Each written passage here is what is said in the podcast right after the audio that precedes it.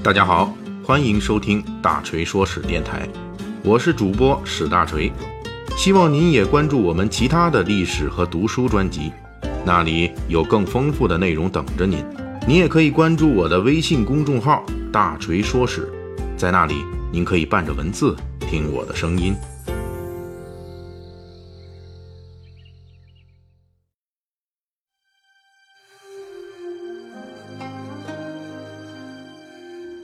今天我们聊一款《水浒传》中的明星兵器，它明星到什么程度呢？在一百二十回本的《水浒传》中，它出现过二百二十次以上。使用过这件明星兵器的梁山好汉包括及时雨宋江、玉麒麟卢俊义、豹子头林冲、行者武松、青面兽杨志、插翅虎雷横、美髯公朱仝、黑旋风李逵、赤发鬼刘唐、锦毛虎燕顺、矮脚虎王英、铁扇子宋清等等。而且在书中，刘唐对雷横、林冲斗杨志，双方都用这件相同的兵器，白刃相隔，上演了经典的 PK 战。而就是在《水浒传》中大放异彩的这一件明星兵器，在明清时代的其他小说中出现的次数，统统加在一起还不足一百次。这是因为《水浒》的这件明星兵器在明清时代逐渐彻底的失传了。到今天为止，历史研究者们仍旧无法还原这件兵器的具体的模样。这件失传至今已经超过六百年的明星兵器，就是被称为“水浒第一刀”的坡刀。在《水浒传》的坡刀使用者中，有两位好汉的坡刀用法，至今仍为历史研究者们所重视。这两个人，一是玉麒麟卢俊义，二是行者武松。先看卢俊义。自从他被专门前来忽悠的智多星吴用诓骗了，离家躲避血光之灾，当途经水泊梁山，听说山上好汉即将杀到时，对自己的武艺有充分自信的卢俊义开始做临战准备。他拿出随身携带的杆棒，然后取出坡刀装在杆棒上，三个压扣牢了，一柄长杆坡刀就此组装完毕。请注意啊！《水浒传》中的这段卢俊义组装坡刀的描写，也是迄今为止最详细的坡刀组装和使用细节的说明了。在这里边补充一下，这个坡刀的“坡”字哈，其实就是这个现在的这个艰苦朴素的“朴”字啊，在那个时候这个字念“坡”坡刀。通过六百年前施耐庵的这段描写，我们也就给坡刀下了一个基本的定义：坡刀大概是一件长兵器。是长柄砍刀一类的东西，而不是随身携带的那种短刀。关于这一点，我们在《水浒传》的其他坡刀情节中也能够得到验证。比如清风山燕顺、王英、郑天寿三位好汉大战镇三山黄信，营救宋江。在这一战中，书中描写燕顺等三位好汉的装备就是各挎一口腰刀，一齐挺起坡刀来战镇三山黄信。这说明腰间所配的刀子和坡刀不是同一类用途和形状的武器，否则好汉们没必要装备同类性质的两把短刀。结合《水浒传》中其他关于坡刀的描写，比如多次描写好汉们放下坡刀时用的动词都是倚在墙边等等，结合卢俊义的相关情节，《水浒传》中的坡刀是长杆兵器这一点基本上是可以确认的。而《水浒传》中具体讲述坡刀与腰刀的区别，以及坡刀如何实战使用的，则是武二郎大闹飞云浦、张都监血溅鸳鸯楼这一回。《水浒传》里边写到了，说武松进入张都监家之后，闯入鸳鸯楼，连杀张都监蒋门神等几个人。武松在鸳鸯楼上的狭窄空间里用的武器是腰刀，动作是劈、剁、砍、割等等。而在鸳鸯楼楼下遇到张都监的老婆。书中特别强调了，武松仍旧用腰刀迎面劈过去，砍死了张都监老婆。然后他发现，哎呀，砍人太多了，这腰刀已经崩到这儿了。于是，这武松呢就改用了坡刀。这一改用坡刀，书中连武松的杀人技巧的描写都跟着改变了。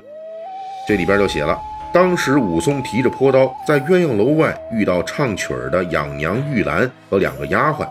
武松用坡刀往三个美眉的心里边直搠过去，注意这个“搠”字啊，提手旁，然后右边是这个“搠”，是那个作家王朔的那个“朔”啊，提手旁一个这个字。啊，这个什么意思呢？其实就是捅，就是把这个三个女人啊都给捅死了。这一情节说明坡刀相比腰刀多了一项刺的技能，而且也说明坡刀是长兵器，在室内格斗的时候不如腰刀耍得开。随后，武松杀完人之后要逃离孟州城，《水浒传》继续写道：这孟州城是个小去处，那土城苦不甚高，就女墙边望下，武松先把坡刀虚按一按，刀尖在上，棒梢向下，拖地只一跳，把棒一拄，立在。壕前边，武松就是这样把坡刀的长杆当成了撑杆跳的工具，逃离了孟州城。这不仅说明坡刀是一件长兵器，而且说明他的长柄韧性很好。这一点在《水浒传》其他情节里也有体现，比如青面兽杨志押送生辰纲到景阳冈时，手下军汉违纪，凑钱私自买白胜的门汉药来喝，杨志就用泼刀杆抽打众人作为责罚。水浒故事在南宋和元代已经广为流传，在宋代话本中是有关于泼刀描写的，比如《错斩崔宁》中，敬山大王用来打劫的武器便是坡刀。那个时候，坡刀还是能够在军队装备中寻到踪影的。但是随后的元代统治者对民间兵器有严格的限制，坡刀的使用场合就开始减少了。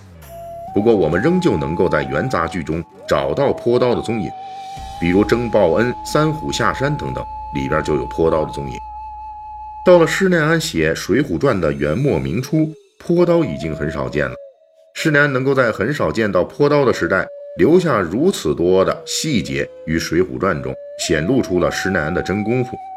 估计啊，施耐庵在写作时候借鉴了宋元时期的杂剧和文献，这才能够比较真实的还原了宋代坡刀的形制。当然，我们也只能说施耐庵的还原是。比较真实，因为到今天我们也不知道这宋代梁山好汉们活动时候这坡刀的真实的样子。因为从明代开始，坡刀已经不再是宋代坡刀的样式了。明朝程子仪所编的《武备要略》中就绘制了坡刀的式样，并对其用法做了说明。这是迄今发现最早的“坡刀”一词的官方记载。《武备要略》描述的其坡刀样式，大致是刀身细长。刀刃比刀柄要长，也就是说啊，不是长柄砍刀的样式了。《清会典图录武备图》则将此刀写作坡刀，解译为上广下狭，木柄缠格。这个字有什么变化呢？咱们刚才说了，原来这个坡刀的坡字是朴素的朴，就是木字旁右边一个萝卜的坡。现在呢，变成了一个什么呢？是左边的木字旁变成了提手旁，就是那个扑，相扑的那个扑。后来这个字就变成了这个字。通过对比，不难发现，《水浒传》里描写的好汉们使用的那种坡刀，长杆棍棒上面组装砍刀的坡刀，已经失传了。由于宋代梁山好汉们使用的坡刀已经失传，到目前为止，历史研究者们对《水浒传》中的坡刀有多种不同的说法。